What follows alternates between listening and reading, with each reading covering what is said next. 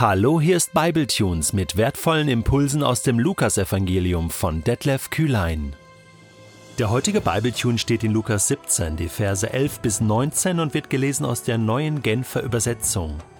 Auf seinem Weg nach Jerusalem zog Jesus durch das Grenzgebiet von Samarien und Galiläa. Kurz vor einem Dorf kamen ihm zehn Aussätzige entgegen. Sie blieben in einigem Abstand stehen und riefen laut: Jesus, Meister, hab Erbarmen mit uns. Jesus sah sie an und sagte zu ihnen, Geht und zeigt euch den Priestern. Auf dem Weg dorthin wurden sie gesund.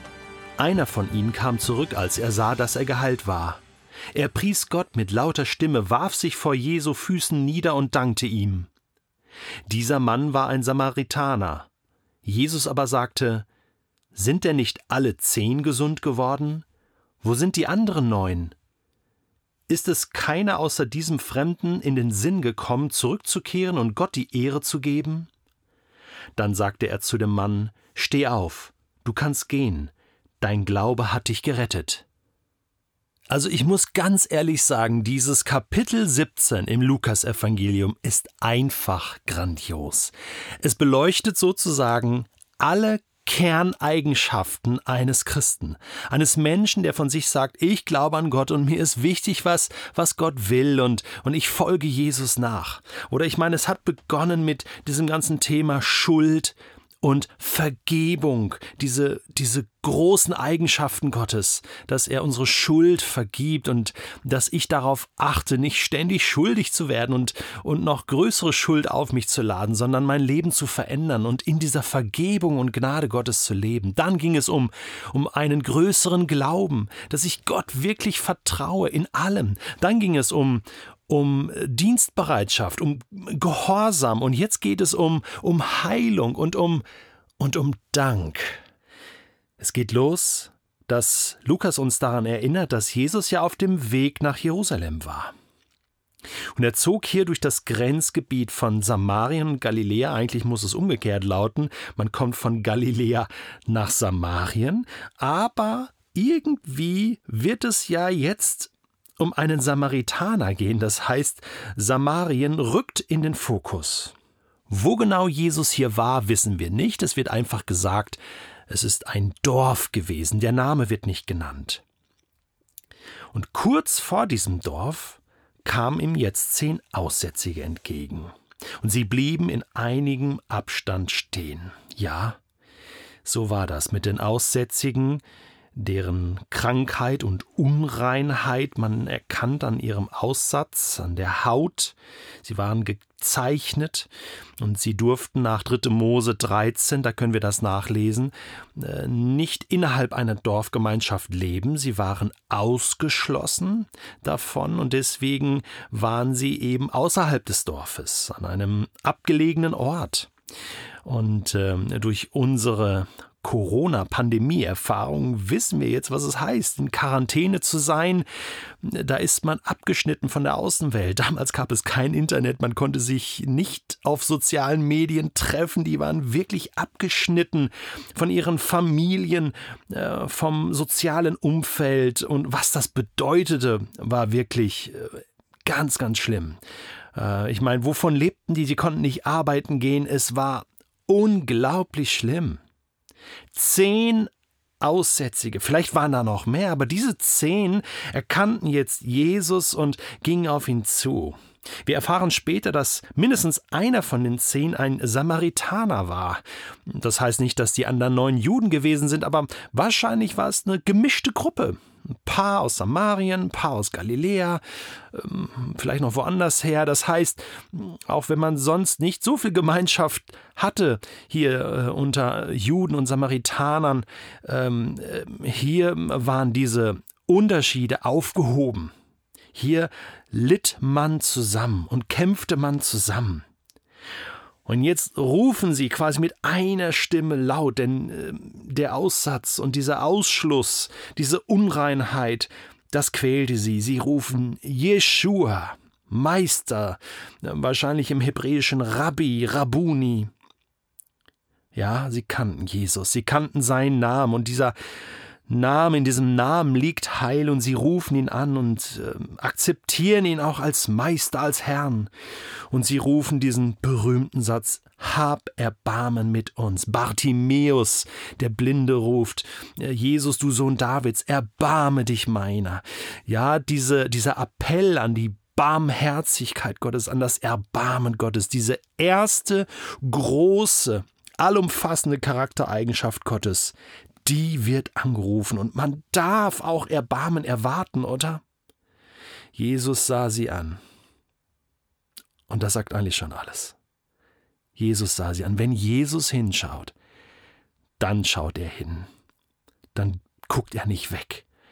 Dann schaut er hin und dann reagiert er.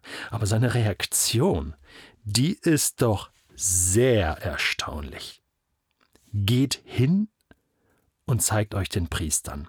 Also mal ganz abgesehen davon, dass Jesus, ich habe das schon an vielen Stellen gesagt, absolut konform mit den mosaischen Gesetzen, mit der Tora lebte. Ähm, was er verurteilt hat, waren die zusätzlichen ähm, Satzungen der, äh, der Alten und der Väter.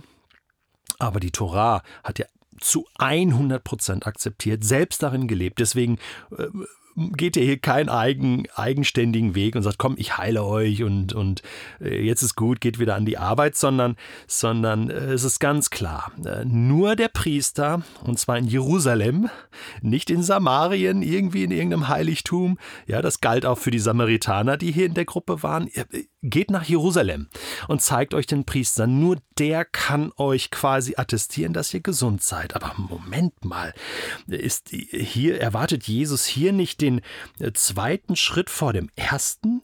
Ja, genau. Ich musste es ein paar Mal lesen, bis ich es kapiert habe. Also, äh, die mussten ja quasi im Vertrauen darauf, ich meine, die waren ja krank, die waren ja aussätzig.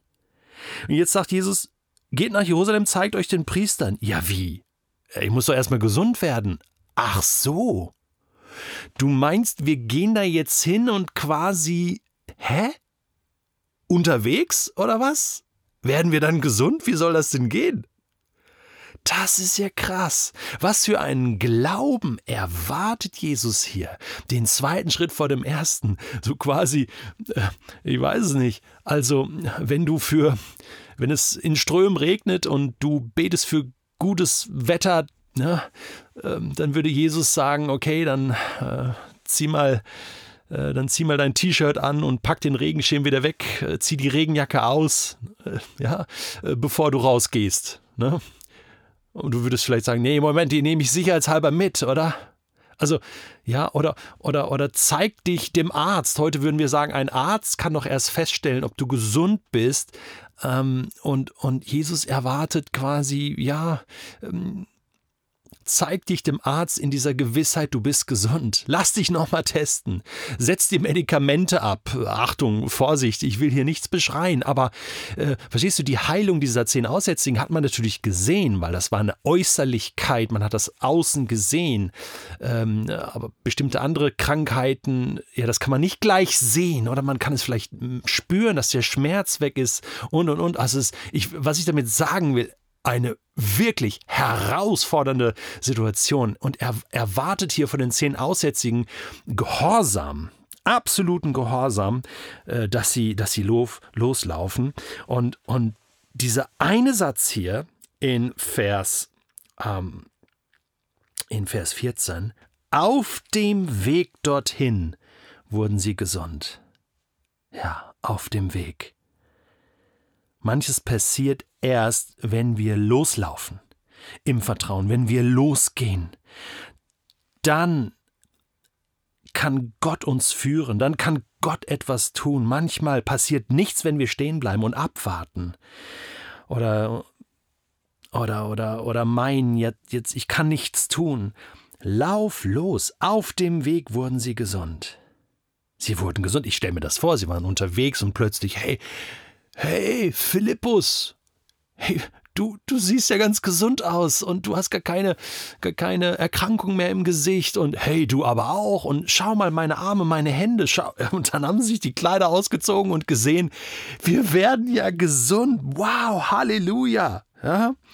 Und dann kam es genau zu dieser Situation, die meisten von ihnen sagten jetzt, wir laufen nach Jerusalem und lassen uns das bestätigen vom Priester. Und einer von ihnen sagt, nein, nein, nein, ich muss zurück. Ich muss mich bedanken bei dem, der das möglich gemacht hat. Und das war ein Samaritaner, so wie schon in Lukas 10, äh, Gleichnis vom barmherzigen Samariter, ähm, der macht's genau richtig. Er pries Gott mit lauter Stimme, lobpreisend, rennt er zurück. Vielleicht hatte der einen Tag Vorsprung. Ja, Jesus war ja auch Richtung Jerusalem unterwegs. Er wirft sich vor Jesu Füßen nieder und dankte ihm. Dieser Mann war ein Samaritaner. Ja, dieses Mischvolk aus Israeliten und heidnischen Völkern, was da von den Assyrern im siebten, achten Jahrhundert angesiedelt worden war, äh, in, in Samarien, in, im Nordisrael. Äh, da gab es viele Probleme. Aber Jesus macht hier deutlich, also die gehören genauso zu Israel. Die sind, werden auch mitgerettet. Die gehören zum Volk Israel. Das Einzige, was Jesus fragt, ist, äh, sind nicht alle zehn gesund geworden? Ich meine doch, wo sind die anderen neun? Das sind interessante Zahlen. Hast du gewusst, dass neun von zehn Gott nicht danken für das, was er tut? Das sind 90 Prozent. Ich glaube, das ist ein guter Schnitt. Das kommt ungefähr hin. 90 Prozent der Menschheit dankt Gott bis heute nicht für das, was er tut. Dabei erwartet Gott das. Zu Recht, Psalm 50 heißt es, Gott der Herr spricht, sein Ruf ergeht an alle, die auf Erden wohnen. Und dann heißt es später in Vers 14, zeige Gott dein Dank. Das ist das Opfer, das ihm gefällt. Erfülle die Gelübde, die du vor ihm, dem Höchsten, abgelegt hast. Also, du hast Gott gebeten, er hat geantwortet, Du warst in Not, du hast gerufen, er hat geholfen. Danke ihm dafür und erfülle die Versprechen, die du ihm versprochen hast. Und dann heißt es, rufe zu mir in den Tagen der Not, dann werde ich dich retten. Weißt du was? Äh, ich glaube, dass, dass Undankbarkeit diesen Kanal zu Gott ganz schön verstopfen kann. Und wenn dir das auffällt oder auch du in deiner Familie oder in einer, einer christlichen Gruppe, wenn du da bist und merkst, hey, wir, wir haben Gott noch nicht genügend gedankt für das, was er tut, dann hol das nach.